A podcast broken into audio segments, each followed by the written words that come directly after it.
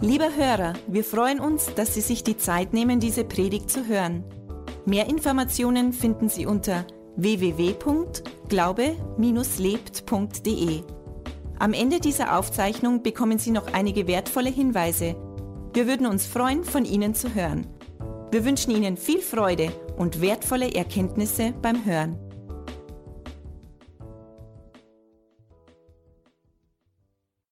Servus. Ähm, wir den Film und wir ja die Predigt äh, vorbereitet haben, habe ich nicht gewusst, dass junge Erwachsene heute vorgestellt wird im Gottesdienst. Also das ist, ich finde, ein Gott ist einfach ein cooler Gott und der Heilige Geist, der spricht zu uns alle. Ähm, ich habe zwar gewusst, dass junge Erwachsene entstehen werden, aber dass das genau heute vorgestellt wird. Und ich habe ein spezielles Thema heute. Und das, in dem Film hat man es halt auch gesehen, dass man sagt, okay, besonders die Jugendlichen und die jungen Erwachsenen, hey, seid Licht, seid ihr die Hoffnung, tragt die Hoffnung weiter. Das, man hat es nicht richtig lesen können.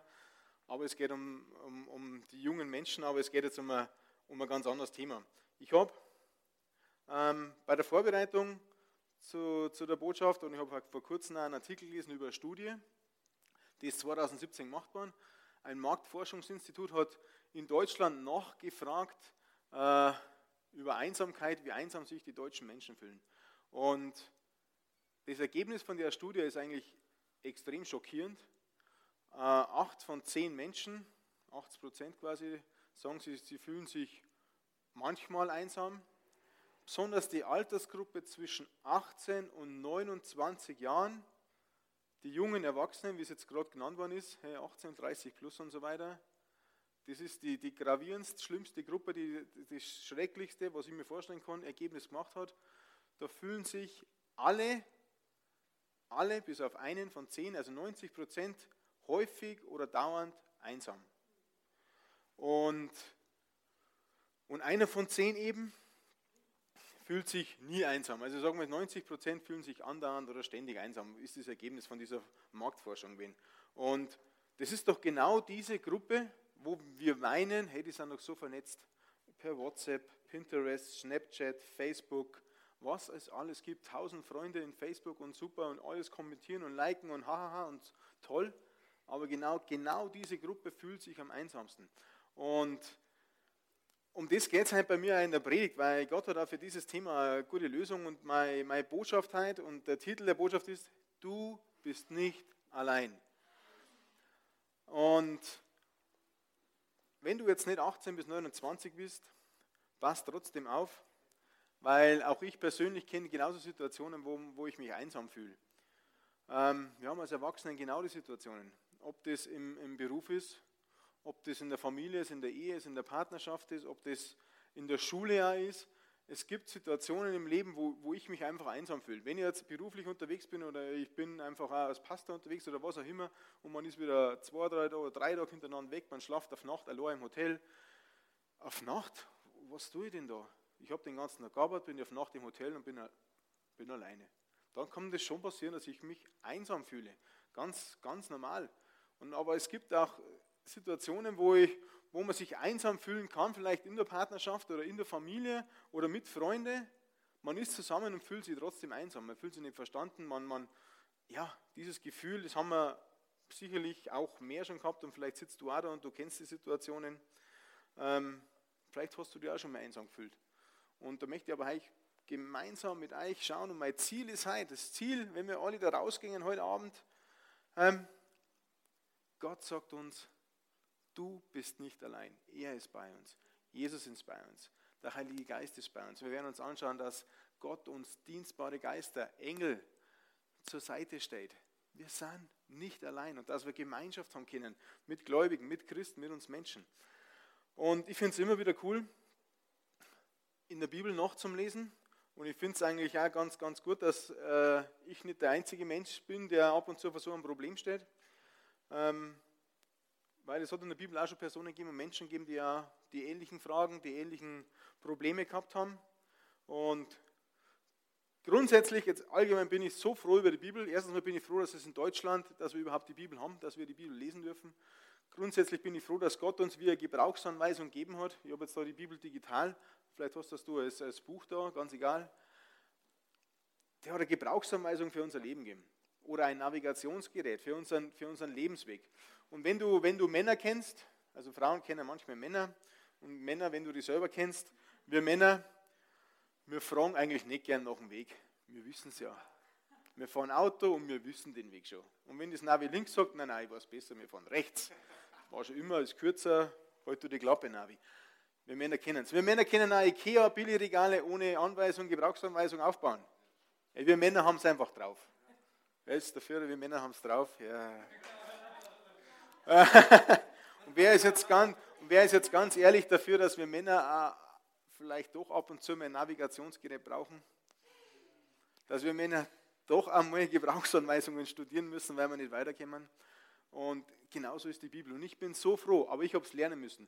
Ich bin froh, dass die Bibel da ist, aber ich habe es lernen müssen, dass es jemand gibt, der in mein Leben sprechen darf. Ich habe es lernen müssen, dass es jemand gibt, der einen Plan für mein Leben hat und der mir sagen darf, rechts oder links. Und als Mann das anzunehmen, für mich ist schwierig gewesen oder war schwer, aber mittlerweile bin ich so froh, weil das nimmt so viel Druck aus meinem Leben, so viel Verantwortung aus meinem Leben auf. Es gibt einer, der ist verantwortlich für den Weg in meinem Leben und das ist Gott. Und das nimmt mir so viel Druck, dass ich nicht gedrückt dastehen muss, sondern hey, ich blühe auf. Aber lasst uns in die Bibel schauen, lasst uns in Gottes Wort lesen, was er zum Thema Einsamkeit zum Sagen hat. Ähm, schlagen wir mal im Alten Testament, im zweiten Könige 6, ab Vers 15 auf. Machen wir 15 bis 17. Also zweiter Könige im ersten Teil der Bibel, wenn du schon mal die Bibel angeschaut hast, der erste Teil der Bibel ist ungefähr doppelt so dick wie der, wie der zweite Teil. Und es ist genauso wichtig, diesen ersten Teil auch zu betrachten. Ähm, und ich nehme euch nochmal in die Geschichte ein bisschen mit rein. In der Geschichte geht es um Elisa und um seinen Knecht, seinen Diener, seinen Schüler, wie man es auch nennen möchte. Da steht sein Knecht jetzt in meiner Übersetzung. Und die waren zu Gast in der Stadt, waren in, haben in der Stadt gerade gewohnt. Und dann hat es den König von Aram gegeben, der gerade Krieg führen wollte oder geführt hat gegen das Volk Israel. Der König von Aram wollte immer diesen König von Israel schnappen. Er wollte ihn ständig irgendwie erwischen, aber er hat ihn nie erwischt, weil Gott der Heilige Geist durch Elisa zum König gesprochen hat und ihm immer wieder gewarnt hat. Du König, aufpassen, jetzt kommt da der Angriff oder jetzt möchten sie da die wieder fangen und so weiter. Also der, der König von Aram konnte den König von Israel nie erwischen, weil Elisa, der Prophet, immer wieder gesagt hat, hey, ich habe einen Tipp von Gott gekriegt, geh da nicht hin, weil das ist gefährlich. Also das ist einmal die Ausgangssituation, wo die Geschichte startet. Sie sind in der Stadt, sie stehen in der Früh auf, dann geht's los. Als nun der Diener des Mannes Gottes, da ist Elisa gemeint, äh, der Prophet eben, als er am Morgen früh aufstand und hinausging, siehe, da lag um die Stadt ein Heer mit Pferden und Streitwagen. Da sprach sein Knecht zu ihm, O weh, mein Herr, was wollen wir nun tun? Er, Elisa, er sprach, fürchte dich nicht. Leicht gesagt, du gehst vor die Stadt raus, zwei Mann und du siehst ringsum um die ganze Stadt, siehst ein Heer von Streitwagen und Rössern und Kriegern und Soldaten und dem König von Aram, die es auf nichts anderes abgesehen haben, wie mich und meinem Knecht, wie dein, den Diener Elisa und den Knecht. Zwei gegen ein ganzes Heer. Und Elisa sagt, hey, fürchte dich nicht. Das ist schon mal herausfordernd. Aber es wird noch besser. Er sprach, fürchte dich nicht, denn die, welche bei uns sind, sind zahlreicher als die, welche bei ihnen sind. Es versetzt in die Lage von dem Knecht, von dem Diener, wie, was, wo? Was quatscht denn der jetzt wieder? Hey, er sagt, hey, die, die bei uns sind, sind zahlreicher wie die, die, ich sehe nur das her, ich habe nur, nur die Angreifer vor Augen, nur das, ich sehe, ich sehe keinen anderen. Also, krasse Situation. Und jetzt aufpassen, jetzt wird es wichtig. Und Elisa betete und sprach, Herr, betet zu Gott, Herr, öffne ihm, seinem Diener, den Knecht, öffne ihm doch die Augen, damit er sieht. Da öffnete der Herr dem Knecht die Augen, sodass er sah. Und siehe, der Berg war voll feuriger Rosse und Streitwagen rings um Elisa her. Elisa hat schon was gesehen, bevor es der Knecht sein Diener gesehen hat. Elisa, der Mann Gottes, der ein Prophet war und im Alten Testament hat Gott zu seinem Volk, zu Israel, hat durch Propheten gesprochen. Dieser Prophet, sage jetzt mal ganz, ist unter dem Schutz Gottes gestanden. Gott war, er hat Gottes Auftrag erfüllt, er hat das Volk gewarnt, er hat dem König gewarnt. Dieser Elisa hat schon viel mehr gesehen als wir der Diener. Dieser Elisa, der unter dem Schutz Gottes gestanden hat, das himmlische Heer gesehen, das Gott ihn schützend zur Seite gestellt hat. Der hat in die, ich sage jetzt mal, in die geistige Welt blicken können, das was der Diener nicht gemacht hat. Und deswegen hat Elisa gebetet, hey, öffne ihm die Augen. Öffne ihm die Augen. Und vielleicht geht es uns auch manchmal so. Vielleicht sind wir so. Ganz praktisch jetzt in unserem Leben. Wir stehen in der Früh auf, machen die Haustür auf, zack, bumm, und die ersten Probleme stehen schon da. Das Auto springt nicht an, was auch immer. Ich gehe in die Arbeit und dann sind wieder die Kollegen, die nervigen Kollegen, die mich moppen, die gemein sind, was auch immer, vielleicht auch berechtigt und meine Stimmung geht schon wieder nach unten. In der Schule, auf Arbeit, vielleicht kommt die Oma oder der Opa oder die, vielleicht hast du eine Verwandtschaft oder der Nachbar kommt schon wieder und beschwert sich, dass von deinem Apfelbaum zwei Äpfel in seinem Garten gefallen sind. Ja, Entschuldigung. Es gibt einfach immer in unserem Leben, wenn wir aufstehen, tagtäglich Angriffe. Es gibt immer ein Heer, das gegen uns kämpft. Es gibt immer Kämpfe, die wir zu kämpfen haben. Und Elisa zeigt da in der Situation jetzt seinem Knecht, seinen Diener, was wir machen müssen. Wir beten dass Gott uns die Augen öffnet. Wir beten, dass wir in die geistige Welt blicken dürfen, weil wir, wenn du Jesus in deinem Herzen hast, wenn du ein Gläubiger bist, ein Christ bist, Gott steht dir zur Seite. Gott hat seine, seine Armee, sein Herrscher um dich rum, immer bei dir. Seine Engel sind da bei dir, die helfen dir. Die, du bist nicht allein, weil die Leute einfach, weil die Engel bei dir sind, weil sein Herr bei dir ist. Und das ist der erste Punkt heute. Ich habe drei Punkte mitgebracht.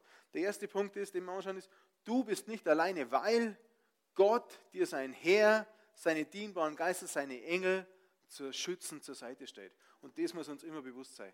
Und das hilft uns auch dazu, wenn wir mal wieder vor Problemen sind. Wir sagen, oh, wir sind so alleine, ich bin so alleine, ich muss das alles alleine schaffen. Na, musst du nicht. Musst du nicht. Aber lasst uns die Geschichte weiterlesen. Die Geschichte geht ja noch richtig cool aus. 2. Könige 6, ab Vers 18, dann geht es weiter. Und als sie zu ihm hinkamen, bat Elisa den Herrn und sprach, also die Gegner greifen an, als sie zu ihm hinkamen, bat Elisa den Herrn und sprach, schlag doch diese Heiden mit Blindheit. Da schlug er sie mit Blindheit nach dem Wort Elisas. Und Elisa sprach zu ihnen, das ist nicht der Weg nach die Stadt, folgt mir nach, so will ich euch zu dem Mann führen, den er sucht. Und er führte sie nach Samaria. Er führt sie jetzt in die Hauptstadt damals von, äh, vom Volk Israel, vom Land Israel. Äh, das war damals Samaria zu der Zeit und er führt sie zum König. Und es geschah, als sie nach Samaria gekommen waren, da sprach Elisa, Herr, öffne diesen die Augen, damit sie sehen. Und der Herr öffnete ihnen die Augen, sodass sie sahen. Und siehe, da waren sie mitten in Samaria. Und als der König von Israel sie sah, sprach er zu Elisa, mein Vater, soll ich sie schlagen? Soll ich sie schlagen?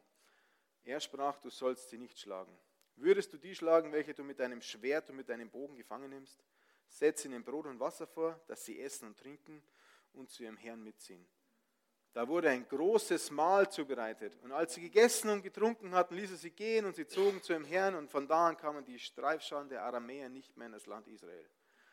Also die Geschichte nimmt ein total, cool, ein total cooles Ende. Das himmlische Heer hat quasi ähm, einfach Elisa und, und seinem Diener Käufer. Wie das gegangen ist, weiß ich nicht, ob dann die, die himmlischen Heere hinter die anderen hergegangen sind und ihnen die Augen zugehalten haben die ganze Zeit. Ich weiß es nicht. Auf alle Fälle waren die blind und einfach Gott hat aus der Situation wieder was Gutes gemacht. Er hat daraus gelöst, dass die keinen Krieg mehr gegen Israel geführt haben. Und wisst was, was noch cool ist in der Bibel? In der Bibel kann man so viel mehr entdecken. Und wenn du die Geschichte jetzt nochmal anschaust, ich habe in dieser Geschichte jetzt Jesus entdeckt. Ich habe in, in, in, dieser Geschichte das Erlösungswerk von Jesus Christus entdeckt. Gehen wir mit mir durch. Pass mal auf. Elisa, ein Mann Gottes, ist das Bild für Jesus. Elisa wollte dem Volk helfen. Er hat sich gerettet, er hat einen Käufer wie Jesus. Jesus ist gekommen, um seinem Volk zu retten, um seinem Volk zu helfen, sie zu retten. Sie wollten Elisa töten und umbringen, deswegen, weil er sein Volk retten wollte. Sie wollten Jesus umbringen, weil er sein Volk immer retten möchte. Dann, die Angreifer sind blind geworden. Die Angreifer von Elisa sind blind geworden. Wir lesen in einer anderen Bibelstelle, im Lukas, lesen wir, dass die Pharisäer, dass die Menschen, die Jesus nach dem Leben trachten waren, sind, blind waren für das, was Jesus gesagt hat, blind vor Augen waren. Die Angreifer waren blind, bei Jesus waren die Angreifer auch blind. Das nächste, Elisa führt das Ganze her, führt seine Angreifer, führt sie in die Hauptstadt, führt sie nach Samaria damals, bringt sie zum König. Der König, was macht er? Er schlagt sie nicht, er verurteilt sie nicht, er bestraft sie nicht, sondern er ein, ein großes Mahl aus, wo sie alle essen dürfen. Jesus durch sein Erlösungswerk führt uns, wenn du an Jesus glaubst, ins himmlische neue Jerusalem, in die Hauptstadt. Er bringt uns zum König. Und der König verurteilt uns nicht mehr. Und der König gibt ein Festmahl. Es steht da in der Offenbarung, dass wir ein Festmahl haben werden, dass wir ein Hochzeitsmahl haben werden mit Jesus. Wir werden nicht verurteilt. Und das ist doch voll cool. Und das war überhaupt nicht mein Ansinnen, wie ich das vorbereitet habe, die Botschaft, aber ich habe das dann auch entdeckt und mir gedacht, hey, so viele Sachen im Alten Testament weisen auf das hin, was, was Jesus eigentlich gemacht hat. Und was, was mir das zeigt, das zeigt mir, Gott war von Anfang an immer in Kontrolle. Er hat von Anfang an immer schon diesen Plan gehabt.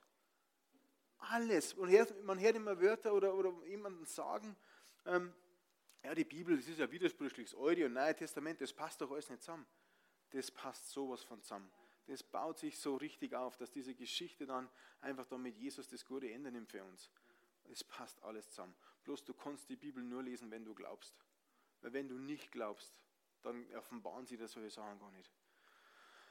Also ich, ich hoffe, ich, ich kann euch irgendwie begeistern, mehr in der Bibel zum Lesen, auch im Alten Testament, weil das ist einfach faszinierend, was in einer kleinen Geschichte wieder alles auf Jesus hindeuten kann, wie es auf dieses Erlösungswerk hindeuten kann. Das ist einfach nur noch, nur noch cool. Der nächste Punkt, den wir anschauen, ist, der zweite Punkt, du bist nicht alleine, weil Gott Vater, der Sohn und der Heilige Geist ständig und ewig bei dir sind. Schlagen wir auf, Johannes 14, 23. Johannes 14, Vers 23. Es steht drin, ihm antwortete Jesus, wer mich liebt, richtet sich nach dem, was ich gesagt habe. Auch mein Vater wird ihn lieben und wir beide werden zu ihm kommen. Und jetzt aufpassen. Und für immer, sagen wir immer, und für immer bei ihm bleiben. Wir beide, Jesus und der Vater, werden immer bei uns sein.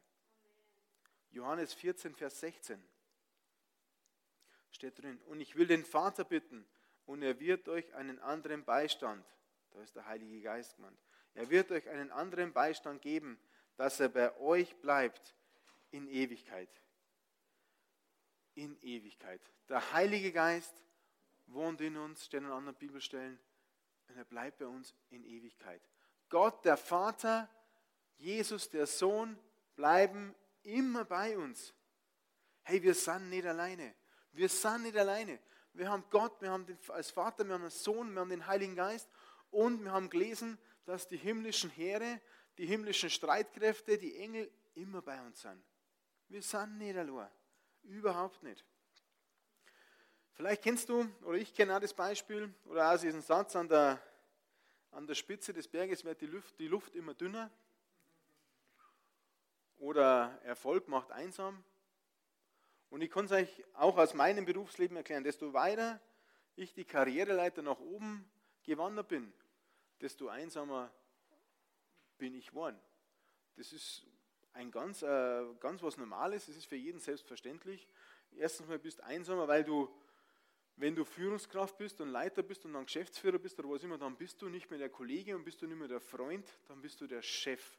Und dann hast du keine freundschaftlichen Beziehungen mehr, weil es gibt auch mal schlimmere Zeiten, wo du dann, was auch immer, Gehaltskürzungen machen musst, wo du Menschen einfach zurechtweisen musst, Abmahnungen schreiben musst oder kündigen musst du hast keine freundschaftlichen Beziehungen mehr.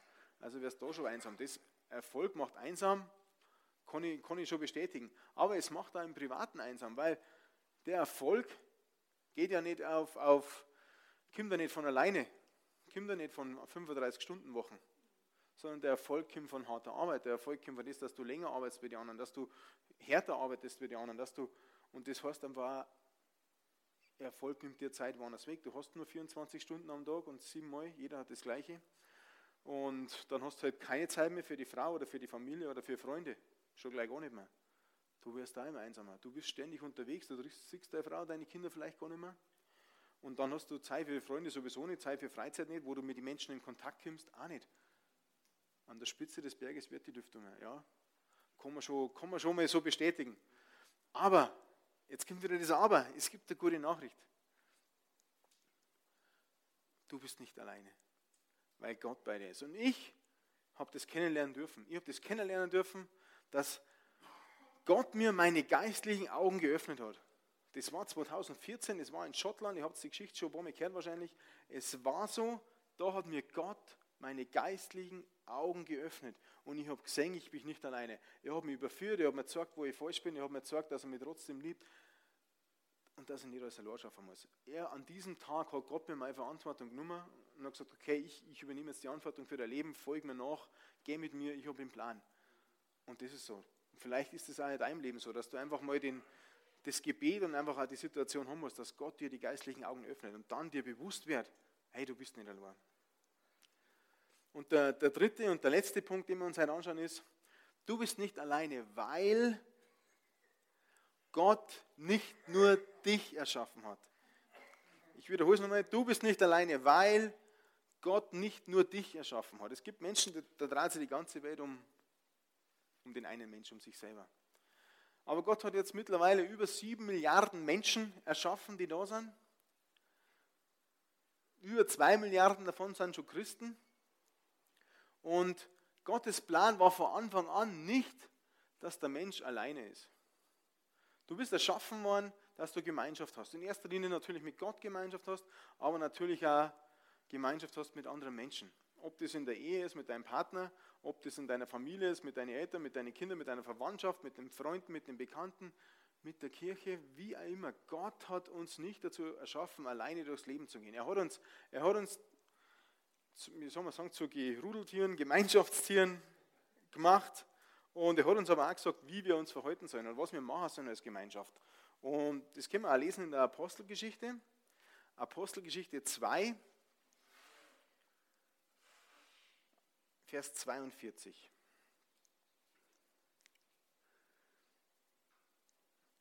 Und sie blieben beständig in der Lehre der Apostel und in der Gemeinschaft und im Brotbrechen und in den Gebeten. Wer sind wir oder sie? Der Kontext ist der folgende. Das passiert kurz, das passiert am Pfingsten, als die, als die Apostel die Taufe im Heiligen Geist erfahren haben, wo die Kraft, wo der Beistand aus der Höhe, wie wir vorher gelesen haben, gekommen ist und sie erfüllt hat und sie einfach gefüllt hat, dass sie mutig waren und Kraft waren. Und Petrus schmeißt seine erste Hammerpredigt. Und diese Predigt muss wirklich der Hammer gewesen sein, weil allein in dieser einzigen Predigt sich 3000 Menschen zu Jesus bekehrt haben, zu Jesus an das glaubt haben und umgekehrt sind. In einer Predigt.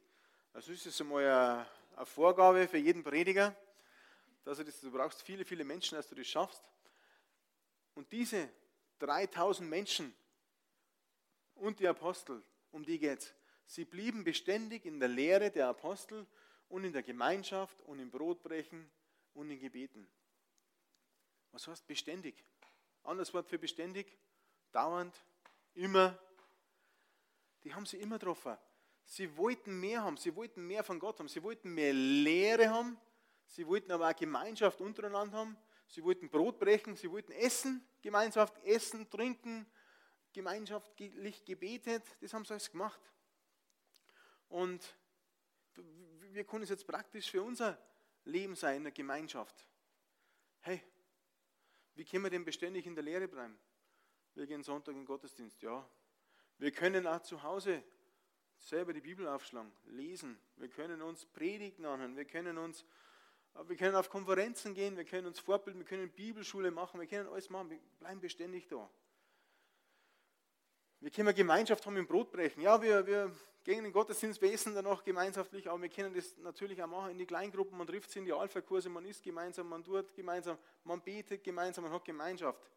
Und vielleicht geht es dir manchmal auch so, am Sonntag nach dem Gottesdienst bist du da, sagst, oh ja, die Predigt vom Pastor war okay, hat passt. Äh, Ähm, ich bin wieder ein bisschen motiviert. Ich tue jetzt, nächste Woche tue ich echt einmal, ich tue wieder mal mehr beten, weil anscheinend funktioniert das bei dem auch. Wenn der mehr betet und wenn der Bibel liest, dann, dann erfahrt er mehr und lernt er mehr. Das möchte ich auch haben. Also ich nehme mir vor, jeden Tag 10 Minuten Bibel zum Lesen und 10 Minuten zum Beten und ich mache das in der Früh, weil der Pastor gesagt hat, hey, Gebet ist das beste Frühstück und Bibel lesen. Da kommt nichts drüber, kommt nur vor Kaffee. Bei manchen mit Kaffee, also wurscht. Mit, mit Kaffee. Bibel und Kaffee funktioniert anscheinend, also ich kenne mich noch nicht aus. Ich trinke keinen Kaffee. Auf alle Fälle montags voll motiviert, Wecker Leute um 5 Uhr morgens auf. Ja, die, die ersten sind schon bei 5 Uhr morgens, okay. Ähm, hey, du liest, du betest da 10 Minuten, gehst super fröhlich durch den Tag, du hast eine tolle Zeit, auf Nacht kommst du heim, legst du wieder ins Bett, perfekter Tag. Nächsten Tag, Dienstag, wieder 5 Uhr, oh, 5 Uhr, oh. okay, vielleicht rumballen noch einmal auf diese Snooze-Taste bei diesem Wecker, 10 Minuten länger noch, kann ich aber 5 Minuten Bibel lesen gelangt ja, da komme ich auch durch ein Kapitel und beten habe ich eh gestern schon so viel. Dienstag machen wir es noch 5 Minuten, ah, der Tag läuft nicht mehr ganz so lustig, es ist, passt schon einigermaßen, aber äh, irgendwie flutscht es nicht ganz so. Auf Nacht bin ich müde, gehe ins Bett. Mittwoch, oh, Arbeit, aufstehen. Nein, warum ist noch nicht Freitag? Äh, nein, drücke nochmal zweimal aufs Snooze-Taste, 20 Minuten länger schlafen. Jede Minute zählt, wer den Spruch schon mal kennt. Jede Minute zählt, Johannes grinst, ja. Lieber länger schlafen und du vergisst das Beten, du machst das doch nicht.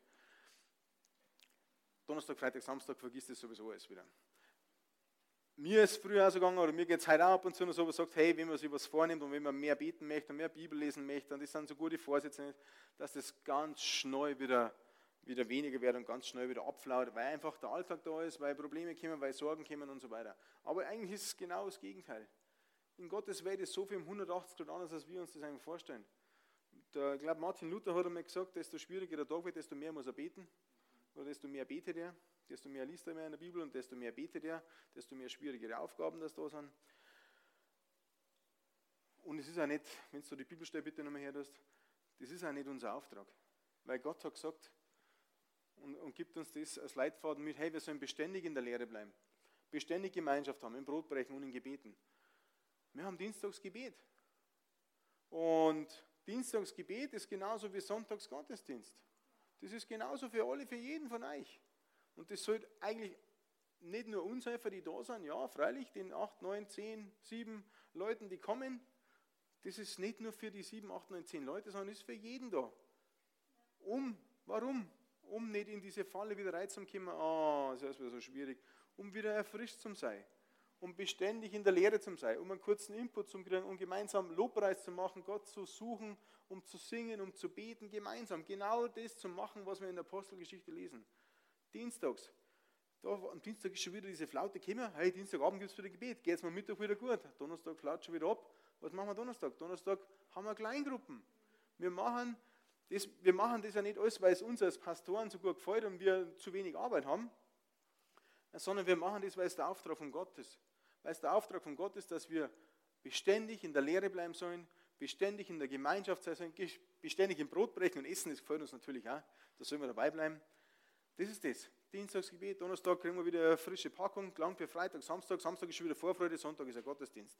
Also, das ist ein Beispiel, wie man das umsetzen kann. Und ich sage mal was, das sind nur kleine Beispiele, weil ich glaube, dass das, die sind noch viel, viel öfters benannt gewesen. Wir haben noch viel, viel mehr Gebete, wie wir das machen. Aber das sind kleine Beispiele, um einfach ganz praktisch zu werden, wie man, wie man das umsetzen kann. Und ich gebe euch aber jetzt nur ein Beispiel. Und ich möchte im Prediger 4 lesen, Prediger 4, 9 bis 12. Prediger 4 ab Vers 9 bis 12. Es steht drin, es ist besser, dass man zu zweit ist als allein, denn die beiden haben einen guten Lohn für ihre Mühe. Denn wenn sie fallen, so hilft der eine dem anderen auf, wehe aber dem, der allein ist. Wenn er fällt, kein zweiter da ist, um ihn aufzurichten. Auch wenn zwei beieinander liegen, so wärmen sie sich gegenseitig, aber wie soll einer warm werden, wenn er allein ist? Und wenn man den einen angreift, so können die beiden Widerstand leisten und eine dreifache Schnur wird nicht so bald zerrissen. Gemeinschaft zum haben mit anderen Christen, mit anderen Gläubigen ist total wichtig. Warum? Weil wir es lesen. Weil wir lesen im, im Vers 12, weil wir einen guten Lohn für die Mühe kriegen, dass wenn einer hinfällt, im Vers 10 ist es, wenn einer Hilfe dem anderen aufhelfen kann. Wenn einer vor einem Problem steht, der zweite ist dazu da, dass er ihn aufhält, aufhilft.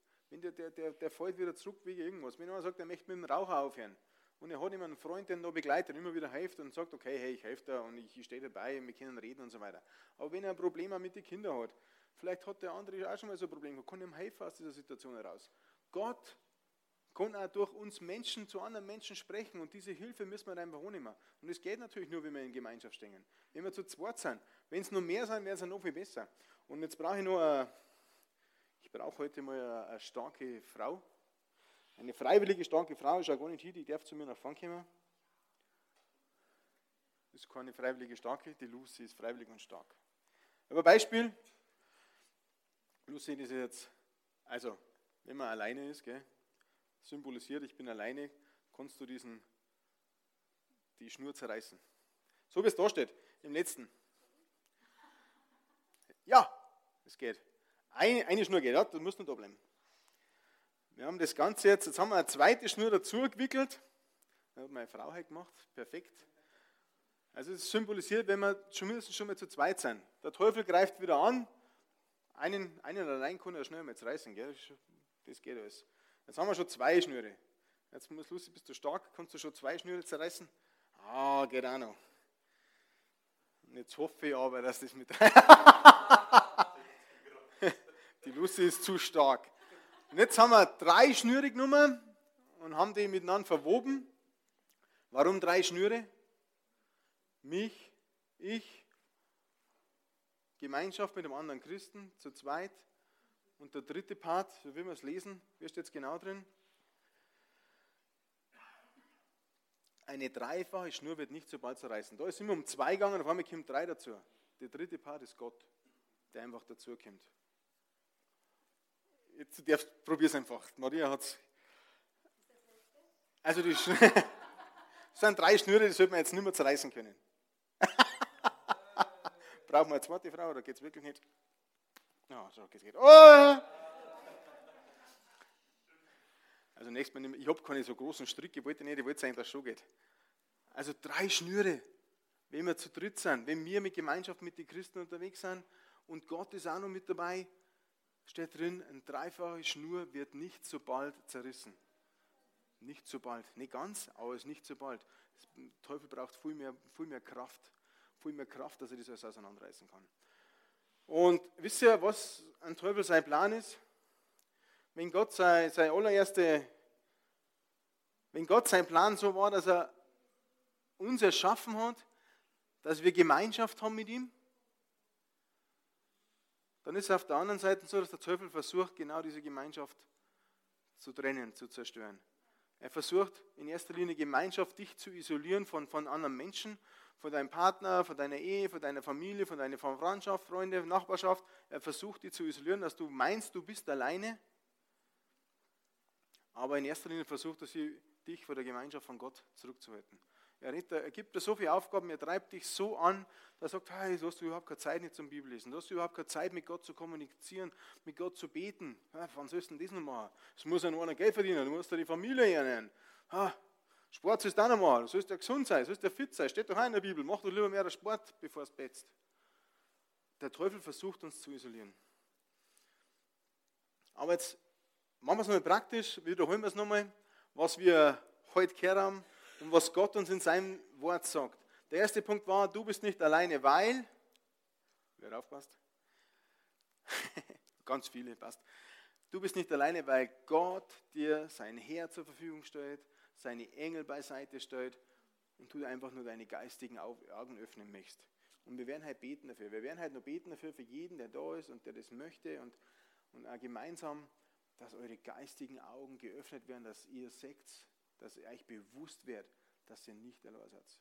Dass ihr seht in die geistliche Welt, hey, Gott stellt uns sein Herr zur Seite. Gott stellt uns seine Engel zur Seite. Ich bin nicht allein. Der zweite Punkt war, du bist nicht alleine, weil der dreieinige Gott Gott Vater, der Sohn und der Heilige Geist. Wir haben gelesen, für immer, sag nur immer, immer. Und, ewig und ewig bei uns sind.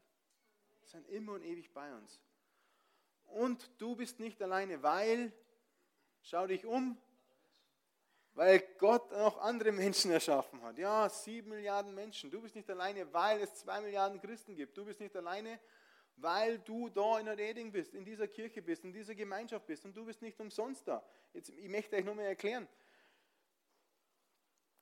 Gott spricht davon, dass seine Kirche auf der Erde sein Leib, sein Leib ist, wie sein Körper ist. Alle Christen. Und Gott hat einen speziellen Plan, in dem jeder Christ, jeder Gläubige eine Aufgabe hat. Das ist einfach so. Er hat da einen Plan. Und jeder ist, jeder ist irgendwas in diesem Plan, in diesem Körper. Jeder ist entweder so ein Finger, entweder so ein Auge, ist ein Ohr, ist ein Organ, ist ein, der rechte große Zeh, der linke kleine Zeh, ein Knie, ein Oberschenkel. Jeder hat eine Aufgabe. Und Gott hat einen Plan. Er hat einen speziellen Plan für dein persönliches Leben, auf alle Fälle. Aber er hat einen speziellen Plan für Aldötting. Er hat einen speziellen Plan mit euch alle, mit dieser Gemeinschaft. Und wenn du nicht da bist, wenn du nicht kommst, wenn du dich nicht mit engagierst oder was auch immer, hey, dann, dann geht diesem Körper was ab. Freilich funktioniert meine Hand noch, wenn ich den kleinen Finger nicht hätte. Freilich kann ich noch gehen, wenn ich die, die große Zähne habe oder die kleine Zähne habe. Natürlich, aber ich bin beeinträchtigt. Und desto mehr da abgeht, desto weniger kann der Körper und sein Leib erreichen für den Plan, den Gott hat. Gott hat einen Plan für Eding. Gott hat einen Plan für jeden, der da ist, aber hat einen Plan für Eding. Und ich, man kann es so erklären, ich sage wie mit einem Fußballspiel, vielleicht kennst du das schon, im Fußballspiel, wer kennt Fußball? Ja, boah, gut. Deutschland ist Weltmeister, ich möchte es jetzt mal sagen, gell? Francisco, der schaut noch an. der Blick. ich, weiß nicht, wie wir. Ja, wir haben das letzte Mal gegen Brasilien verloren. Passt wieder? Okay. noch nicht. Also es gibt Fußball, es gibt ein Spiel mit einem Ball und elf Leuten links und rechts, 22 Menschen auf dem, im Stadion da drin, die spulen sich ab. Und es sind 22 Menschen, die laufen, die rackern, die rennen. Und es sind vielleicht 22 Menschen, die dringend eine Pause brauchen um Luft zu holen. Und im Stadion, in der Arena, sitzen 70.000 oder 72 oder 75.000 Menschen mit Bier, mit Popcorn, mit alles Mögliche in der Hand, mit Bratwurst. Es sind vielleicht 75.000 Menschen, die dringend Bewegung brauchten. Als wir die 22 dringend eine Pause brauchten. Und so ist es auch wie im Reich Gottes. Die Ernte draußen und die Ernte ist so viel. Es gibt so viele Sachen im Reich Gottes zu tun, um, um Jesus groß zu machen, um Menschen von Jesus zu erzählen um Menschen davor zu bewahren, in der Ewigkeit nicht im Himmel, in den Himmel zu kommen. Nicht davor zu bewahren, sondern in den Himmel zu kommen. Die Aufgaben sind so groß, aber die Erntehelfer sind so wenige. Und deswegen möchte ich sagen, der Plan ist für euch alle. Du bist heute nicht umsonst da. Du bist nicht umsonst in der Erding. Gott hat einen Plan für dich persönlich und er hat einen Plan für euch Erding gemeinschaftlich. Und wenn du nicht da bist, geht diesem Körper eben was ab. Ein Fußballer ohne Knie kann nicht mehr so gescheit gut laufen. Das schaut ein bisschen komisch aus. Also die drei Punkte, merkt euch, du bist nicht alleine, weil Gottes Herr bei dir ist, deine Engel bei dir sind. Du bist nicht alleine, weil der dreinige Gott da ist. Und du bist nicht alleine, weil es noch andere Menschen gibt, weil du Gemeinschaft haben sollst. Und das ist das, was, was mir einfach äh, jetzt am Herzen liegt, dass das jeder einfach äh, in seinem Verstand sogar versteht, aber in seinem Herz versteht. Und ich möchte heute zum Schluss noch beten. Und ich möchte aber jetzt, wir haben ein Lied dabei, mit, mit, mit Liedtext, vielleicht zum Mitlesen und Mitsingen und Hören. Ihr kennt das Lied vielleicht. Und passt doch mal ein bisschen auf den, den Text auf, jetzt mit dem Hintergrund von der Botschaft. Ähm, ja, spielen wir es einfach mal ab. Das Little ist es wie wenn, wenn Gott zu dir singt. Halt dich an mir fest, wenn dein Leben dich zerreißt. Ganz Licht auslassen bitte. Halt dich an mir fest, wenn du nicht mehr weiter weißt. Das ist, wie Gott zu dir spricht. Gott einfach zu dir sagen möchte, ja, es steht, ich lasse dich nicht mehr gehen. Ich möchte dich nicht gehen lassen. Du bist mein Sohn, du bist meine Tochter. Und wenn es Situationen in deinem Leben gibt, wo du, wo du dich einfach einsam fühlst und wo du dich wie zerrissen fühlst, hey, komm zu mir, halt dich an mir fest, Gott. Für Gott ist nichts gar nichts groß genug und schwer genug, dass er dir nicht helfen kann, über dieses Problem hin drüber zu gehen. Er kann dich, er wird dich führen, er wird dich leiten, du musst dich nur trauen. Und da war wie die Frage drin, hey, bist du bereit? Bist du bereit, dich von Gott führen zu lassen? Bist du bereit, mit Gott, mit Jesus diesen Weg zu gehen? Weil das ist das Einzige, was bleibt. Und das ist sowas von wahr. Das ist das Einzige, was bleibt. Zu gehen.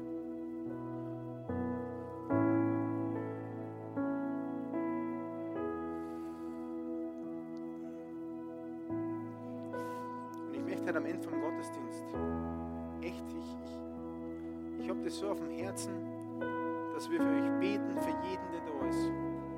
Das kommt nach vorne, die, die Lucy kommt nach vorne, der Johannes kommt nach vorne, ich stehe da dass wir für euch beten, dass ihr nach vorn kommt und wir beten für euch. Wir beten für euch, so wie Elisa gebetet hat. Wir beten für euch, dass eure Augen geöffnet werden, dass ihr seht, ihr seid nicht alleine. Dass ihr seht, ihr habt einen Beistand. Dass ihr seht, das himmlische Heer ist bei uns. Und wir beten dafür, dass diese Kraft aus der Höhe, dieser Beistand, dass der in euch wirkt, dass er kommt dass diese Taufe wie im Heiligen Geist, wie so ein Finkenhaus, in euch wirklich wahr wird und dass ihr neu und erfrischt werdet von dieser, mit dieser Kraft und mit dieser Stärke. Und wir spielen jetzt noch Lieder und der Wolfgang und die Laura und sobald wir anfangen zu den Liedern und das Gebetsteam kommt nach vorn, bitte steht einfach gleich auf und kommt nach vorn und, und lasst für euch beten, dass die geistigen Augen geöffnet werden. Lasst für euch beten, dass es wirklich, wirklich gut wird. Vater, ich danke dir jetzt, ich danke für diesen Gottesdienst, ich danke für jeden einzelnen Menschen, der da ist. Und Heiliger Geist, ich bitte dich jetzt, ich schicke dich aus und, und ich ziehe jeden nach vorn, der Gebet möchte, der Gebet braucht. Und ich bitte dich einfach, dass du diese geistigen Augen öffnest. Amen.